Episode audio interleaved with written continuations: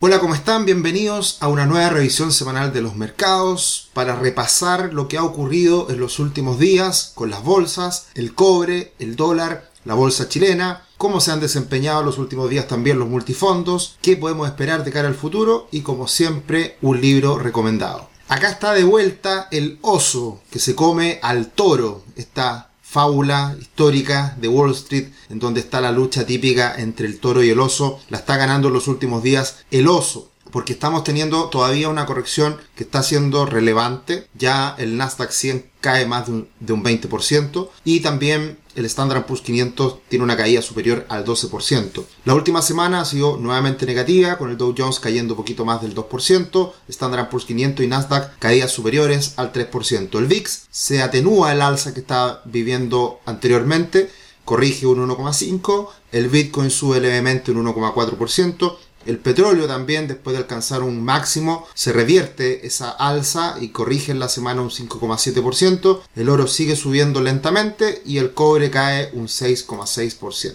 Acá tenemos el tablero semanal, todo muy rojo, como es previsible, con caída superior al 3% del conjunto de los índices. Tenemos un sector tecnológico que lo sigue pasando mal. Apple cayendo un 5%, muy importante para los grandes índices de Wall Street. El sector financiero lo sigue pasando mal también con una situación hoy día difícil para las tasas, difícil para la inflación, que está siendo todavía un, tema relevante. Y por el otro lado, al costado derecho, abajito, un recuadro pequeño, el sector energía subiendo con fuerza de la mano de lo que ha sido el alza del petróleo en las últimas semanas. La imagen de los últimos días de Big Short, esta gran película, es muy buena que demuestra lo que ocurría en el momento de la gran crisis del 2008-2009, tenemos a los protagonistas, con el oso en Wall Street, con Joe Biden como presidente de Estados Unidos, Vladimir Putin y también Jerome Powell, presidente de la Reserva Federal de Estados Unidos. Va a, ser, una semana importante por todo lo que sigue ocurriendo entre Rusia y Ucrania, pero principalmente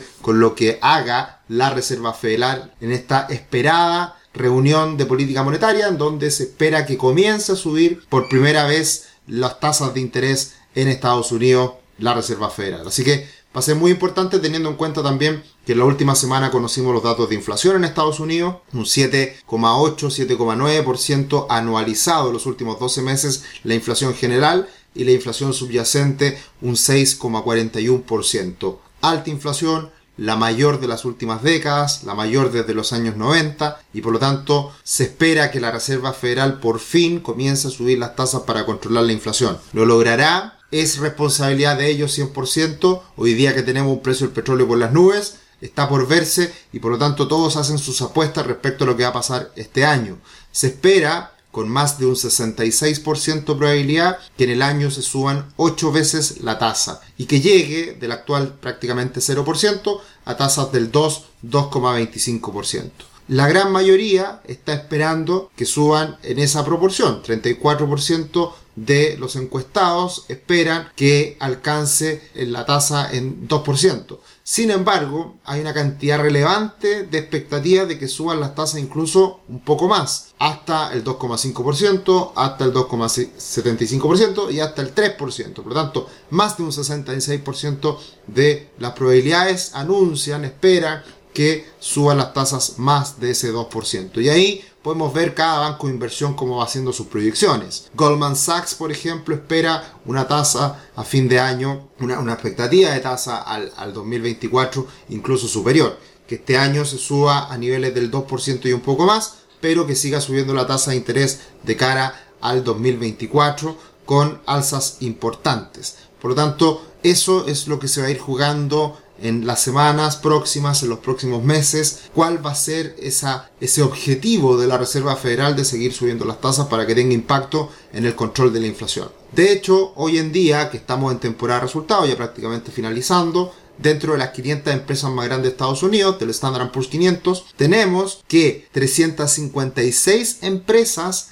han mencionado la palabra inflación en los reportes de resultados. ¿Qué quiere decir esto? Que hay mucha preocupación. Todos están mirando de cerca lo que pueda ocurrir con la inflación porque de una u otra manera les afecta a las empresas. Ahora hay que tener cuidado. En general, las empresas logran eh, asimilar de buena manera y adaptarse a periodos inflacionarios. De hecho, la mejor inversión eh, en periodos inflacionarios suele ser en acciones, en empresas que van adecuando sus precios de cara al consumidor, a sus clientes, a partir de una mayor inflación. Si la inflación sube, los precios suben y las empresas adecúan esos precios y por lo tanto las empresas se adaptan de mejor manera a periodos inflacionarios. Obviamente teniendo en cuenta que pueden pasarlo mal por ciertos periodos que son complejos, que son turbulentos, que son de riesgo, de preocupación respecto al alza de la inflación. Lo vamos a ver de hecho más adelante. Eh, teniendo en cuenta precisamente periodos de larga inflación, periodos de 10 años, décadas de alta inflación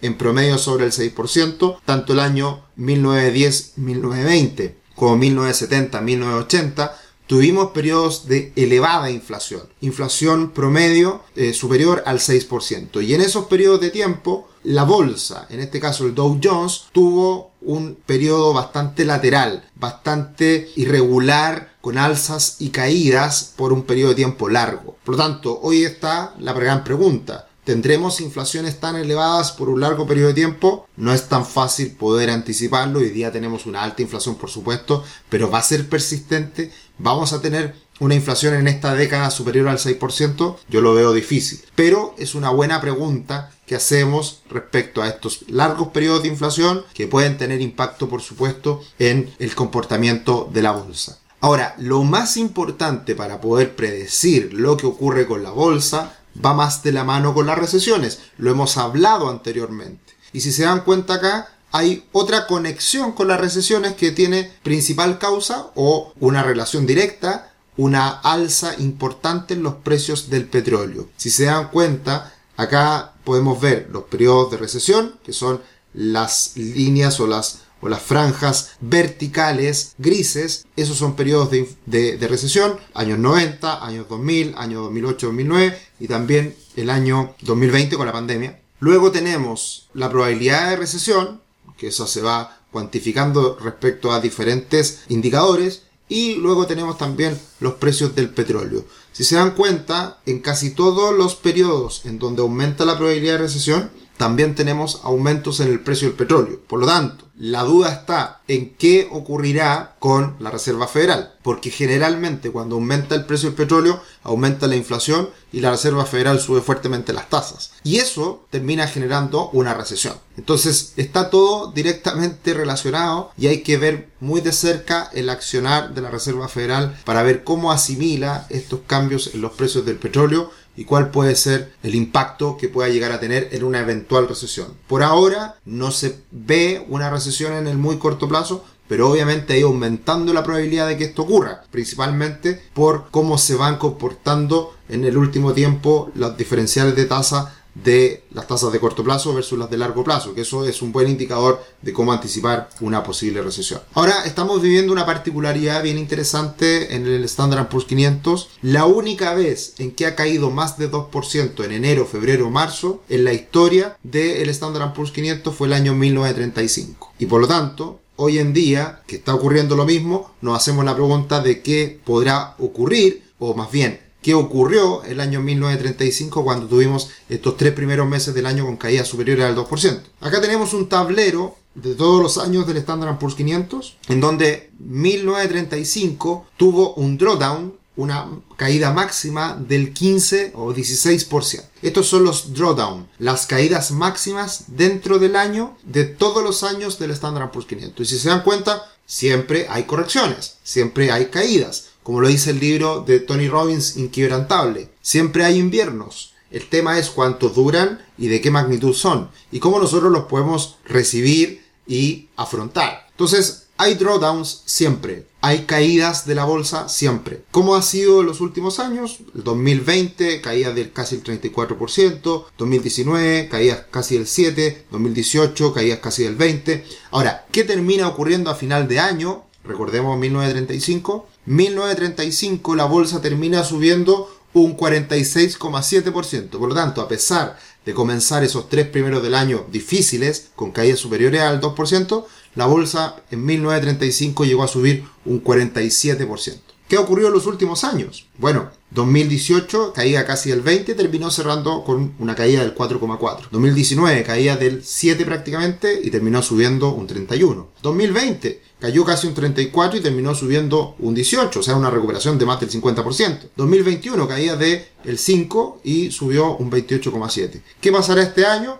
No lo sabemos, pero lo interesante de este gráfico es que muchas veces, a pesar de las grandes caídas durante el año, termina subiendo la bolsa y terminando en terreno positivo. Por tanto, son correcciones normales que hay que recibirlas de buena manera, como oportunidades, como, como dificultades que son propias del mercado. No todo es miel sobre hojuelas, no todo es una taza de leche, todo tranquilo. No pasan cosas en los mercados y hay que saber recibirlas y afrontarlas. Otros mercados que lo han pasado muy mal en el último tiempo, la bolsa china y en particular el Nasdaq chino que tiene muchas empresas como Alibaba, que no ha parado de caer en el último tiempo, Didi también ha estado cayendo fuerte en los últimos días, hay muchas empresas chinas de la tecnología china que no han parado de caer y ya esta caída del Nasdaq chino es superior al 60%, impresionante. Por lo tanto, nada es tan obvio. China es una gran economía, va a crecer en el futuro, pero a pesar de eso, hay situaciones difíciles y hay momentos en donde el mercado no se comporta como uno espera. Ha sido la gran causa de lo que hemos visto en el último tiempo con muchas empresas que no han parado de caer después de haber tenido un par de años fabulosos post pandemia. Como siempre, los dejamos cordialmente invitados a nuestro canal de YouTube que se suscriban, que eh, sigan estudiando, aprendiendo sobre finanzas personales, educación financiera y nosotros estaremos acá para acompañarlos entregando cada día más contenido. También en nuestro Instagram y nuestro Twitter arroba cetricio arroba cl. Esta semana sigue el curso o masterclass que le hemos llamado Inversión en el extranjero. Todavía faltan dos webinars que seguiremos ahondando sobre estos temas. Ya hay un par de webinars que hicimos la semana que dejamos atrás y que está ya en nuestro canal de YouTube. Así que los invito a que revisen toda esta información.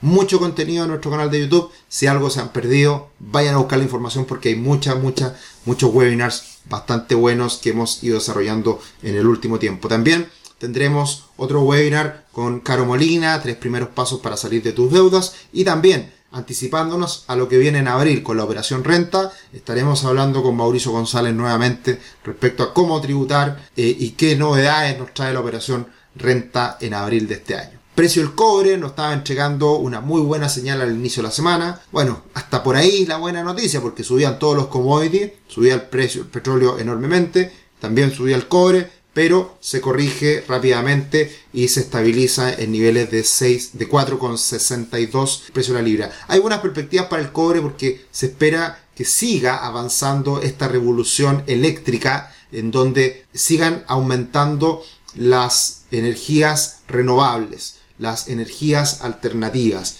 Y esas energías alternativas ocupan mucho cobre, por lo tanto eh, se espera un periodo largo de buenas perspectivas para el precio del cobre. Además, con países como Chile, Perú, principales productores de cobre, que políticamente no lo están pasando muy bien y por lo tanto hay incertidumbre para hacer grandes inversiones y equilibrar oferta y demanda. Así que son ambos escenarios muy positivos para el precio del cobre. El precio del dólar en Chile se ha, estabilizado en niveles de 7.95, 810 y, vamos a ver por dónde termina rompiendo. Si rompe a la baja, de cierta manera adoptando estos buenos precios del cobre y también mayor estabilidad que vemos para la región, por lo menos vamos a ver más adelante cómo Brasil ha ido capturando de buena manera estos aumentos en los precios de las materias primas y, y por lo tanto también Chile le podría pasar lo mismo. Así que muy interesante esta figura ya que cualquier ruptura nos va a dar nuevas señales de hacia dónde se va a dirigir el dólar en las próximas semanas. El IPSA subiendo lentamente, se quedó un poquito pegado la última semana, pero está ahí luchando con los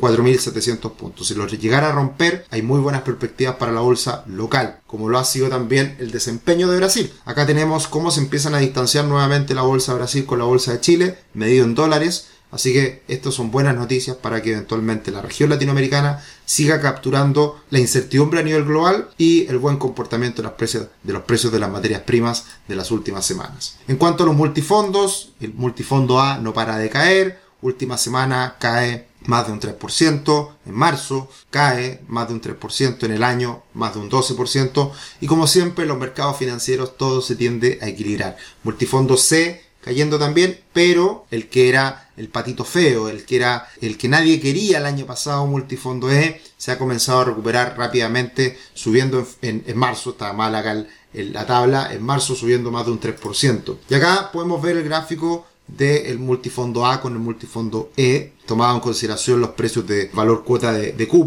como tuvimos ese peor momento en octubre del año pasado con ese desplome del multifondo E y el buen momento que vivía el multifondo A y todo eso se ha ido corrigiendo y hoy en día una gran recuperación del multifondo E, una gran recuperación, o sea, una gran caída del multifondo A. La diferencia, la diferencia entre ambos fondos en los últimos meses se ha ido ajustando más o menos un poco más de un 20%. O sea, la diferencia enorme que se veía entre ambos fondos se ha ido ajustando y hoy día se ha ido eliminando aproximadamente un 20% de esa distancia entre ambos fondos. Así que, ¿cuándo esto va a terminar? ¿Cuándo va a cambiar? ¿Cuándo se va a estabilizar la caída del multifondo A? No lo sabemos, hay que estar mirando lo que pasa con los mercados internacionales y también con el dólar. Así que, por lo pronto, no se ve muy auspicioso el panorama, pero pero siempre hay que tener en cuenta que cuando llega el máximo de pesimismo al mercado, generalmente es cuando se da el punto de inflexión. Lo vamos a ver precisamente ahora en adelante con lo que podemos esperar. Este es un gráfico muy bueno, pueden ahí pausar y ver todas las situaciones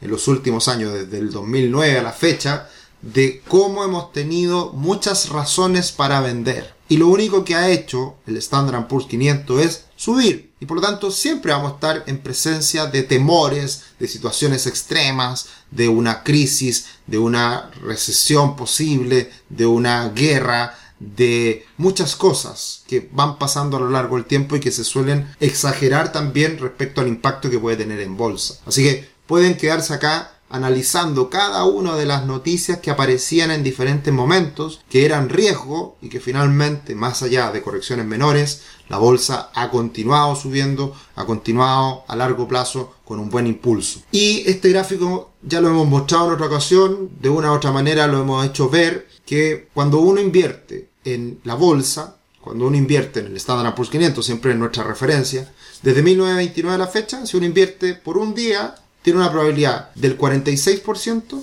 de perder dinero. O sea, en un 54% de las veces vamos a ganar dinero, invirtiendo solamente un día. Si invertimos por un periodo de un mes consecutivo, la probabilidad de perder es de un 38%, o sea, es un 62% probabilidades de ganar dentro de un periodo de un mes. Y así sucesivamente. Cuando llegamos a una inversión durante un periodo de tiempo móvil de 5 años, la probabilidad de perder es de un 10%, la probabilidad de ganar un 90%. Y a 10 años, aún más, eh, se incrementa esa probabilidad de ganar. Por tanto, en el largo plazo, siempre, o más bien la mayoría de las veces, bueno, es 100%, eso pasa ya cuando se superan más de 20 años, pero en la mayoría de las veces vamos a tener una probabilidad alta de ganar dinero cuando invertimos a largo plazo en bolsa. Así que es parte del juego, hay que saber que pueden venir estas correcciones y hay que enfrentarlas de buena manera diversificando e invirtiendo en otros instrumentos que no sea solamente bolsa. Eso nosotros lo hacemos habitualmente con nuestros clientes, tenemos un amplio abanico de posibilidades de inversión y por lo tanto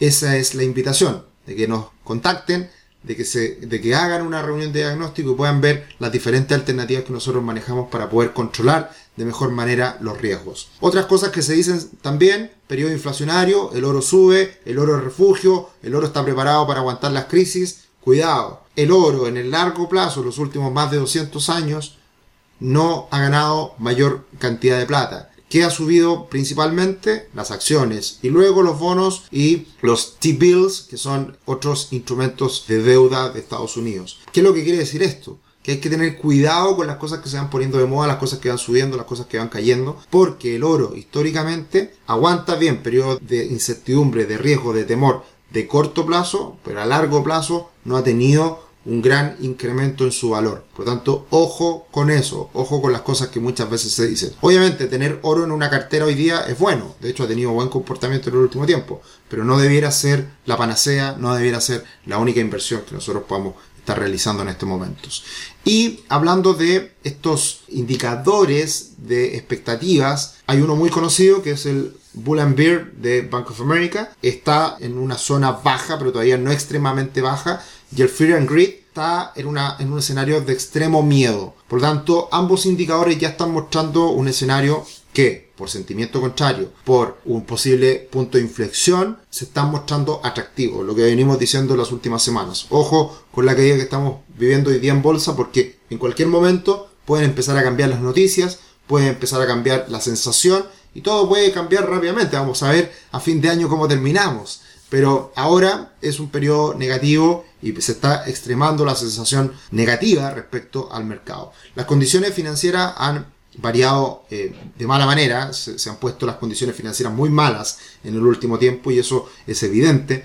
Eh, por lo tanto, estos también son indicadores que van determinando, tratando de anticipar cómo puede ser el comportamiento en bolsa. Así que también es algo que hay que estar mirando. Y lo que ha pasado en concreto en las últimas semanas es que salió mucho flujo de la bolsa europea, probablemente lo más golpeado Europa de lo que está pasando con la crisis Rusia-Ucrania. ¿Y dónde ha llegado mucho dinero?